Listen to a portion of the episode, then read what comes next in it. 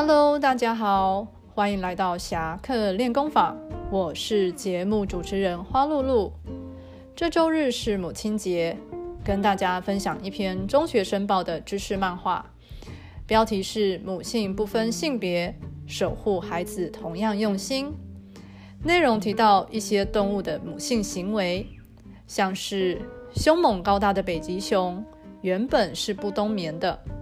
但是怀孕的母熊会离开公熊，挖一个雪洞让自己冬眠。而在这期间，母熊不吃不喝也不排泄，只只靠身体储存的脂肪过冬生下宝宝。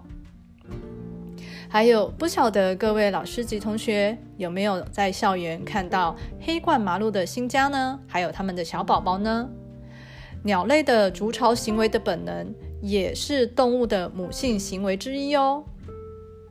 当然，不是只有雌性动物有母爱，像是国王企鹅，当企鹅妈妈下蛋之后，便把蛋交给企鹅爸爸，放在双腿间孵化，然后企鹅爸爸就开始长达一百一十五天不吃不喝的孵蛋，失去原先体重的百分之四十五。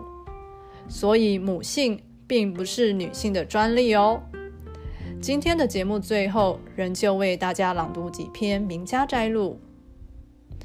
作家郑振铎先生：成功的时候，谁都是朋友，但只有母亲，她是失败时的伴侣。作家三毛女士：母亲踏着的青石板。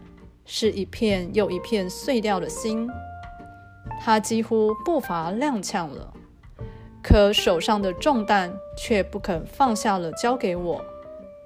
我知道，只要我活着一天，他便不肯委屈我一秒。余光中，作家余光中，我最忘情的哭声有两次。一次在我生命的开始，一次在你生命的告终。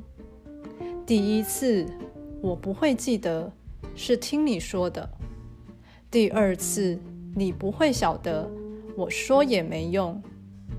但两次哭声的中间啊，有无穷无尽的笑声，一遍一遍又一遍，回荡了整整三十年。你都晓得。我都记得，作家劳舍。人即使活到七八十岁，有母亲在，多少还可以有点孩子气。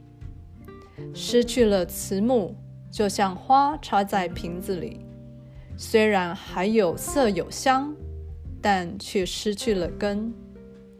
有母亲的人。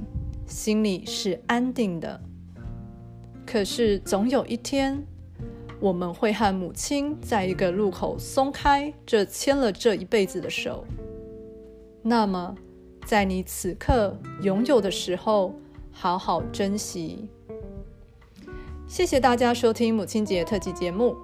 同学们可以想想，在这动荡不安的局势，是谁带给你安定的力量？在多变烦扰的疫情期间，是谁带给你持续不变的关爱？珍惜身边的家人及他们的牺牲与付出，不要忘记周日用行动跟妈妈或是主要照顾你的家人好好表达你的感谢哦。侠客练功坊，我们下周见。